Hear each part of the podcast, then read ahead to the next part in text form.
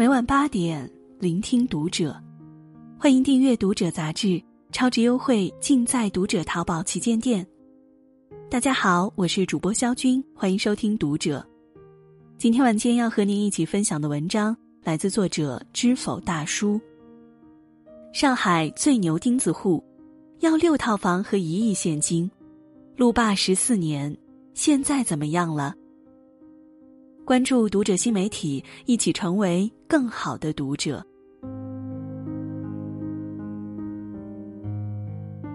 不给六套房或者一个亿，我们坚决不搬。说这话的人叫张兴国，他是上海最强钉子户。由于要求太过分，拆迁队只好将他们的房子空出来，在沪亭北路，你就能看到这样的一幕。十四年后，补偿款和房子一点都没有增多，张兴国却是同意了搬迁，甚至还对相关人员露出了感激之色。这个反转出人意料，到底是怎么回事呢？这一切还要从一九九六年说起。一九九六年，上海松江区九亭镇，张兴国的一双儿女快要结婚了。但是家里的存款不够给两个孩子买房子。他退休前是上海建筑公司的一名工人，公司待遇好，工资也高，这些年攒下了不少的积蓄。一家人坐在一起商量，最后一致决定，把房子改造成能够容纳三家的小洋房，大家热热闹闹的住在一起。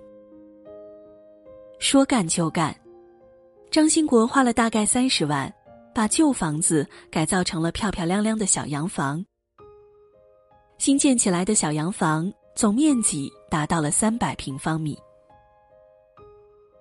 当时的九亭镇大部分居民住的是平房，这样一座仿欧式建筑的小洋楼一出现，无疑是最耀眼的存在。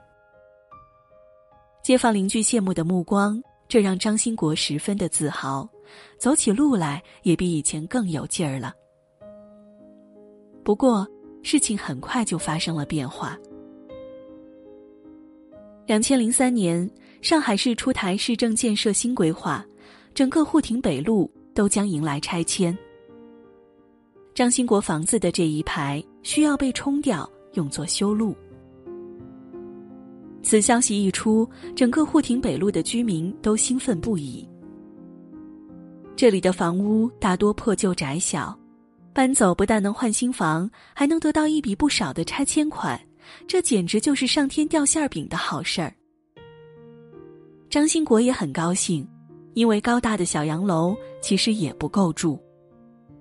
小洋楼一楼出租出去了，他和妻子住二楼的主卧，岳父岳母住二楼的次卧，女儿和儿子两家共用三楼。两层楼住四口人，原本宽敞的房子也变得拥挤不堪。再加上新一代孩子的出生，夫妻间偶尔还会闹个矛盾呢，更别提是小孩们。看似光鲜的小洋房背后却是苦不堪言。所以，张兴国巴不得搬出去。他以为按照自家阔气的小洋房和人数，怎么也能分到比其他人更大的房子，赔偿款也会更多一些。可当他看到通告中的赔偿标准后，却是怎么也笑不出来了。当时的政策，拆迁补偿是按照家中宅基地证书的数量以及家中人口的数量来分配的。一本有效宅基地证能得到大、中、小三套共计二百八十平方米的房子。按照规定，张兴国能够分到大、中、小共计二百八十平米的三套房。根据补偿细则，还可以加分一套一百二十平米的过渡补偿房。一共四套房，还有应得的拆迁款、装修补助款，这对他们来说完全够住。但是，张兴国不满意。他觉得政策没问题，但自己花巨资盖起来的三层小洋楼才刚七年，不能和邻居们的破平房相提并论，应该分到更多的房子。凭什么？凭什么我新盖的房子要和他们一样？张兴国去找拆迁办，以新盖房屋和旧房屋不等值为理由，想要多要一套房子作为补偿，但遭到了无情的拒绝。拆迁办明白，一旦开了这个先河，在往后的拆迁项目中，就会出现更多的张兴国们在拆迁之前疯狂加盖，索要补偿。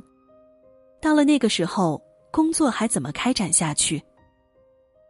拆迁办表示，政策是依据宅基地证书上的面积分配的，并非依照房屋的新旧分配。但张兴国还是不甘心，又想了另外一个办法。他手里有两张宅基地的证书，一张是一九五一年的临时证明，另一张是九十年代新颁布的证书。这样的话，是不是可以多分一套房子呢？他拿着泛黄的证书再次上门，没想到又遭到了拆迁办和开发商的无情拒绝。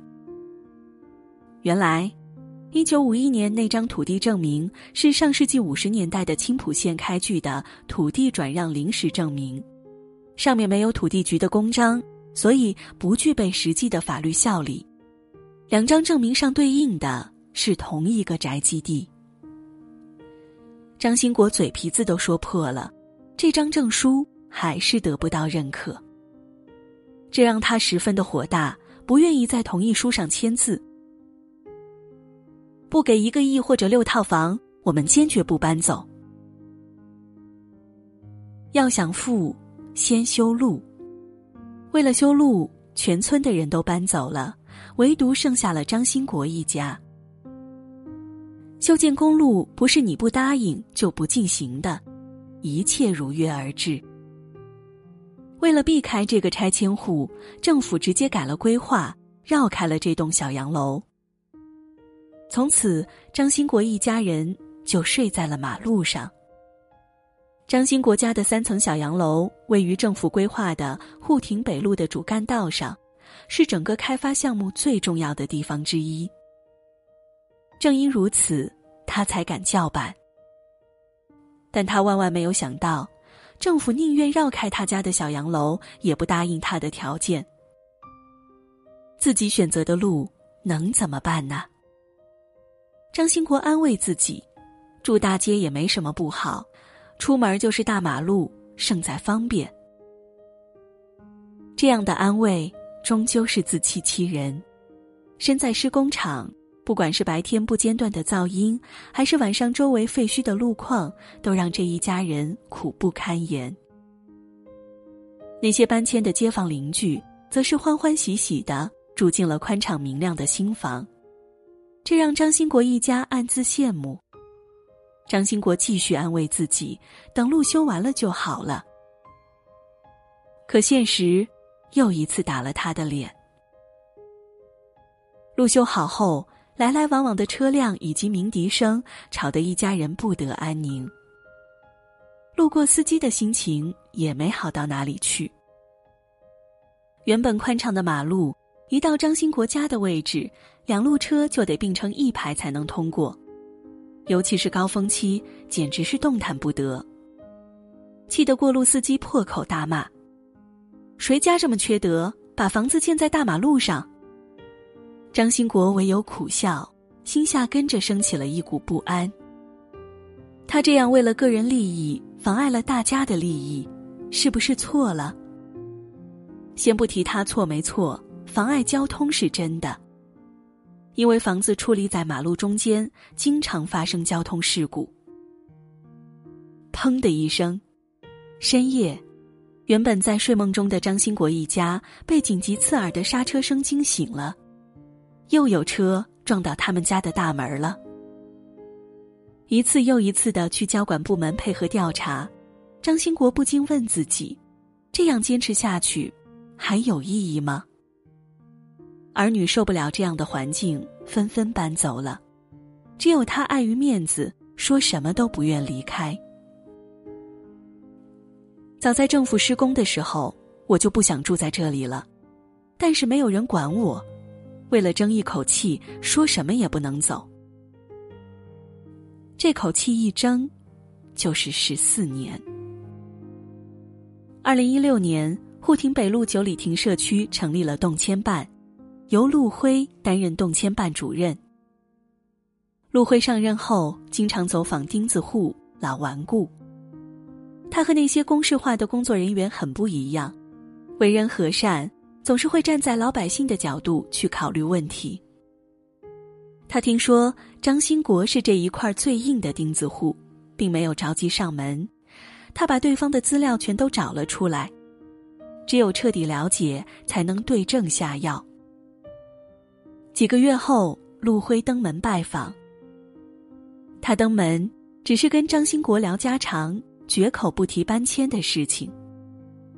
这让张兴国心里直犯嘀咕：这次下来的人怎么跟之前的不太一样？但不得不说，陆辉的处事方式让他心里极为舒坦。每次走的时候，都会紧紧握着他的手说：“老伙计，一定要保重身体呀。”这样持续了大概一年，张兴国心里的愤怒和不满，就这么奇迹般的被陆辉抚平了。陆辉站在他的角度分析问题：“你如果现在搬。”还是享受当年的拆迁政策，四套房以及拆迁款一个都不会少。如果再拖下去，等法院启动强拆程序，大概率只能分到一套房子，其他什么也捞不着。现在上海房价这么高，老伙计，你好好想想吧。二零一七年的一个夜晚，张兴国辗转反侧，横竖睡不着。当即做出了决定。他同意搬迁了。此时，距离初次拆迁已过去了十四年。二零一七年九月十五日，张兴国叫来了自己的一双儿女，正式准备拆迁。走之前，他回头看了一眼房子，内心五味杂陈。本该是美好的退休生活。全被他浪费在了一座早该被拆掉的房子上，而且赔偿还是和之前一个样，真是太不值了。这栋小洋房两三天的时间就被拆除了。那天下着大雨，尽管如此，还是来了好多的居民。他们撑着伞，身上穿着雨衣。看着房子被拆掉的那一刻，无一不拍手叫好。而张兴国，也算是解脱了。新房子没有汽车鸣笛，也没有漫天灰尘，一片的宁静美好。他终于能够开启惬意自由的养老生活了。写到这里，故事也就结束了。回过头来看看张兴国。让人唏嘘。当初的不愿意拆迁是觉得不公，时隔十几年又同意拆迁是彻底想通了。但不管是哪个时候的决定，都是他挑选出的最适合自己的方式，外人无法评说。只不过对于张兴国来说，假如十四年前同意拆迁，得到的位置要比十四年后好得多。假如十四年前同意拆迁，得到的拆迁款，这十四年来可以用作好多事情。十四年前后的货币价值差之千里。不过，我想我如果是张兴国，或许也会像他一样争取到底。但毕竟我们都是局外人，站在高处看问题时，才会轻飘飘的说一句“咎由自取”。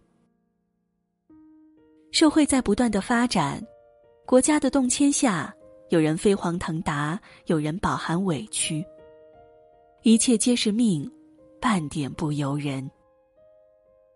毕竟，绝大多数的老百姓没有拆迁的命运，不也好好的活着吗？遇事不慌，处事不惊，用平常心对待每一天，才能让生命顺其自然，水到渠成。开花结果。做人嘛，还是要保留三分糊涂，这样人生才能够更加顺遂，更加幸福。共勉。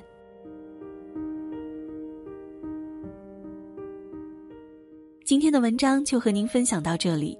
如果您喜欢今天的内容，请点亮文末的蓝色赞和再看，并来评论区和我们留言互动吧。